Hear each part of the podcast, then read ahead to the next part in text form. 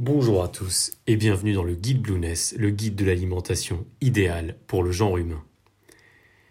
Comme nous l'avions vu dans le chapitre sur les lipides, les matières grasses ont injustement été bannies de l'alimentation occidentale. Pourtant, elles sont indispensables au bon fonctionnement de notre organisme. Or, ces matières grasses sont constituées de trois catégories les acides gras saturés, les acides gras monoinsaturés et les acides gras polyinsaturés. Ce sont tout particulièrement les deux derniers types de lipides qui vont nous intéresser dans ce podcast, à savoir les monoinsaturés et les polyinsaturés. Les monoinsaturés sont riches en oméga 9, tandis que les polyinsaturés sont riches en oméga 3 et en oméga 6. Dans ce podcast, nous allons nous intéresser vers le ratio optimal entre oméga 3, oméga 6 et oméga 9 pour l'organisme. Les oméga, ce sont des substances contenues dans certains acides gras, et chaque genre d'oméga a ses avantages et ses inconvénients. C'est pourquoi leur équilibre est si important pour la santé. Intéressons-nous tout d'abord aux oméga 9. Les oméga 9, comme je vous l'expliquais, on les retrouve dans les acides gras monoinsaturés. L'oméga 9 n'est pas un acide gras essentiel car l'organisme est capable de le synthétiser à partir d'autres acides gras saturés, ce qui ne l'empêche pas d'être indispensable pour la santé. Il ne faut donc pas en abuser, mais ne pas non plus s'en priver. L'apport quotidien recommandé par les recommandations officielles en acides gras oméga 9 est d'environ 20 à 30 grammes par jour. Et pour cause, les oméga 9 ont de multiples vertus, parmi lesquelles la prévention des maladies cardiovasculaires, la réduction de la pression artérielle, un meilleur contrôle de la glycémie, et enfin, ils constituent une composante clé des cellules du système nerveux. On les retrouve notamment dans l'huile d'olive, 71 g pour 100 g environ, l'huile de macadamia, l'huile de colza, les noisettes, 45 g environ pour 100 g, les amandes, les oléagineux en général, donc noix du Brésil, noix de pécan, noix de macadamia, le beurre, 18 grammes pour 100 g de beurre, l'agneau, le canard, 10 g d'oméga 9 pour 100 g de canard, l'avocat, dans les mêmes proportions, ou le chocolat noir, 7 g pour 100 g. Maintenant, intéressons-nous aux oméga 6. Le précurseur des oméga 6 est l'acide linoléique, à ne surtout pas confondre avec l'acide alpha-linoléique, ou ALA, qui lui appartient à la famille des oméga 3 et que nous allons décrire tout à l'heure. L'acide linoléique, c'est un acide gras essentiel, dans le sens où l'organisme ne sait pas le fabriquer. Cependant, les oméga 6 ne doivent pas être consommés en excès car leurs effets bénéfiques risquent alors de disparaître. Dans l'alimentation occidentale standard, les oméga 6 sont en excès, et vous allez vite comprendre pourquoi en apprenant dans quels aliments on les retrouve. Vous l'aurez compris, avec les lipides, tout est question de proportion et de subtilité. Voyons déjà quels sont les intérêts des oméga 6. Ils jouent un rôle important dans la fonction immunitaire, à condition encore une fois d'en consommer dans des proportions modérées. Ils jouent également un rôle dans le fonctionnement du système nerveux, le fonctionnement cardiovasculaire, l'intégrité de l'épiderme, la reproduction. il aurait même une efficacité sur le trouble du déficit de l'attention. Alors dans quels aliments on retrouve des oméga 6 Principalement les huiles, comme l'huile de lin, de tournesol, de maïs, les pistaches, dans les œufs, notamment ceux pondus par des poules qui n'ont pas été nourries aux graines de lin, qui elles sont pour le coup riches en oméga 3 et non pas en oméga 6, nous y reviendrons un peu plus tard, dans la viande, le porc et le poulet, notamment lorsque ces animaux ont été nourris au maïs ou au soja, dans les céréales et dans la plupart, ou du moins beaucoup, de produits transformés comme dans les chips par exemple. Petite parenthèse sur l'importance des œufs au label bleu blanc cœur, notamment pour les sportifs ou amateurs d'omelettes ou d'œufs à la coque. Il faut savoir qu'une poule nourrie expérimentalement avec une alimentation très riche en graines de lin pond des œufs comportant 5 à 6% d'acide alpha-linoïque et 2% de DHA sont dérivés à très longue chaîne. Donc le rapport oméga 6 oméga 3 de ces œufs est dès lors excellent puisqu'il est égal à 3,4. Nous y reviendrons sur le rapport idéal entre oméga 3 et oméga 6. Mais pour bien comprendre, consommer environ 3,4 fois plus d'oméga 6 que d'oméga 3, c'est une très bonne chose. D'où tous ces œufs au label bleu blanc cœur. En consommer 10 fois plus d'oméga 6 que d'oméga 3, c'est une mauvaise chose. De plus, la graine de lin renferme suffisamment de vitamine E pour protéger les oméga 3 de l'oxydation. Mais revenons aux oméga 6.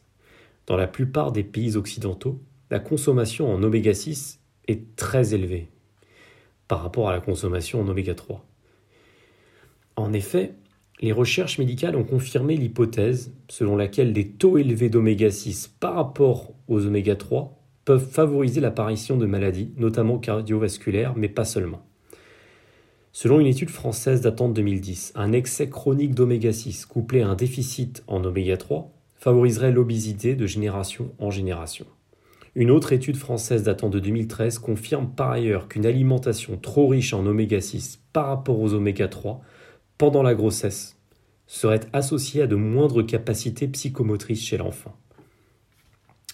Intéressons-nous intéressons maintenant aux oméga 3, qui sont, tout comme les oméga 6, des acides gras polyinsaturés. Alors, l'oméga 3, c'est un nutriment essentiel au bon fonctionnement de l'organisme car pour le coup ce dernier est incapable de le fabriquer. Par ailleurs, il permet à l'organisme de synthétiser deux autres types d'oméga 3, l'EPA et le DHA. Donc l'ALA, l'acide alpha-linoléique, permet de synthétiser l'EPA et le DHA. Les oméga 3 doivent obligatoirement être apportés par l'alimentation. Or, il se trouve que la plupart des régimes des pays occidentaux sont caractérisés par une carence en oméga 3. Selon les recommandations officielles, il faudrait consommer entre 500 mg et 1000 mg d'oméga 3 par jour. Et ceci devrait constituer entre 1,3 et 1,9% des apports caloriques. Toutefois, certains scientifiques issus de la nouvelle école de la nutrition recommandent de consommer 1 à 3 g d'oméga 3 d'origine marine par jour et 2 à 3 grammes d'oméga 3 d'origine végétale par jour. Nous sommes donc au-dessus des recommandations officielles. Quel est l'intérêt des oméga 3 Ils ont plusieurs vertus, parmi lesquelles un rôle dans l'édification du tissu nerveux et de la rétine, un effet hypotriglycéridémiant, agissant ainsi en bien sur le système cardiovasculaire et en fluidifiant le sang, une diminution de l'insulinode résistance, ce qui permet ainsi de prévenir le diabète, le surpoids ou l'obésité.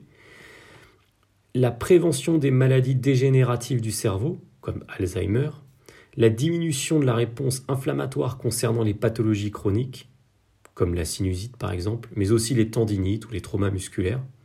C'est pour ça que les oméga 3 sont tant appréciés des sportifs. Et ils participeraient en plus à la protection du système immunitaire contre la survenue de l'asthme combiné avec les oméga 6.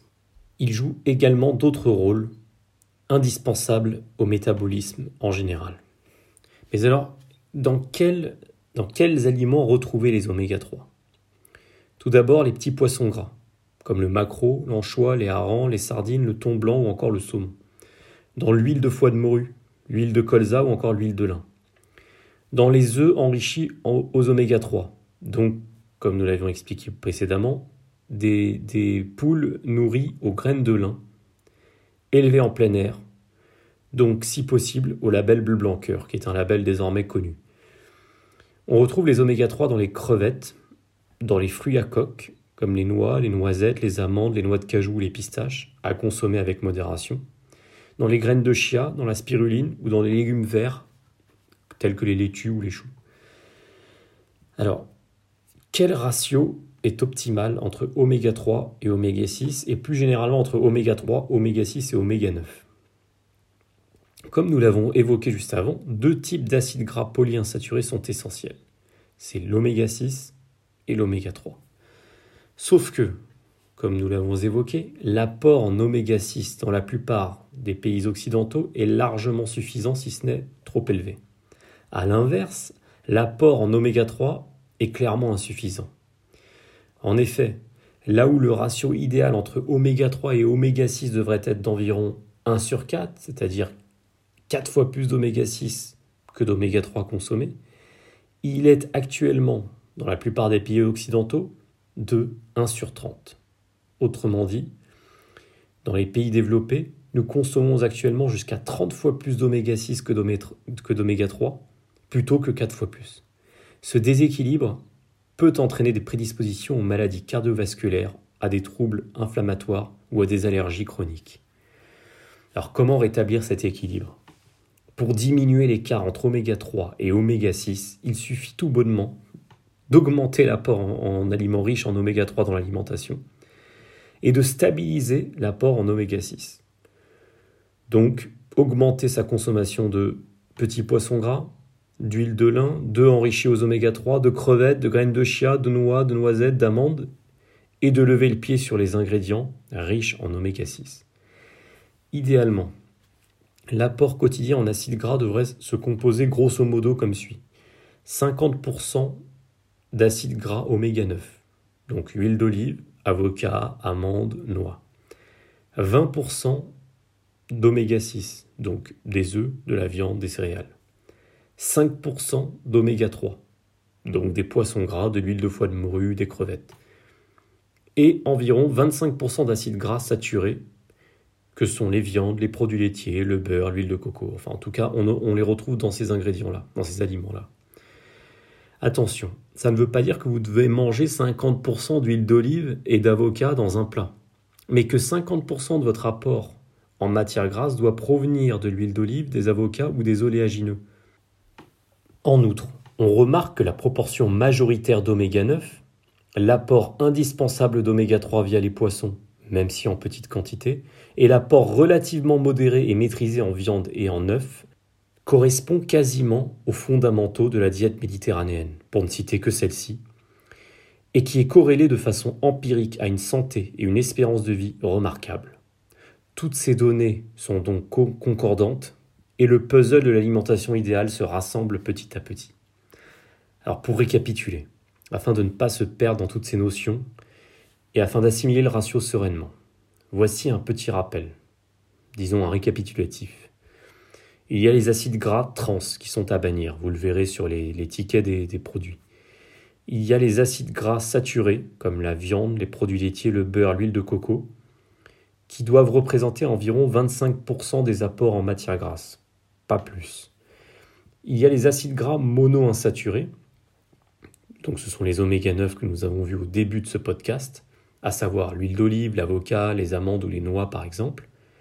Elles représentent 50% des apports en matière grasse, c'est la part majoritaire. Enfin, les acides gras polyinsaturés que sont les oméga 6 ou les oméga 3.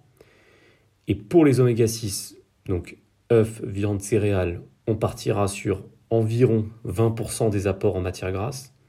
Et pour les oméga 3, poissons gras, crevettes, etc., 5% des apports en matière grasse. Un dernier récapitulatif pour bien intégrer le ratio oméga 9 50%, puis acide gras saturé 25%, puis oméga 6 20%, puis oméga 3 5%. En pratique, pour tendre vers cet objectif, il vous suffira de vous inspirer des repas méditerranéens et globalement des repas consommés dans les zones bleues. Nous aborderons le thème des zones bleues dans un autre podcast. Il y a également autre chose qu'il faudrait pouvoir garder à l'esprit, c'est que le timing de ces aliments compte également. Par exemple, consommer des acides gras saturés le soir n'est pas une très bonne idée. Ce timing, il correspond en fait au concept de la chrononutrition. Tout comme les zones bleues et comme beaucoup d'autres thèmes que nous abordons régulièrement dans les podcasts, la chrononutrition fera l'objet d'un podcast qui lui sera propre. Nous y reviendrons prochainement. En attendant, pour tendre vers le ratio idéal oméga 3, oméga 6, oméga 9, l'une des premières techniques, c'est déjà de bien choisir ses huiles et ses graisses de cuisson et la façon de les utiliser.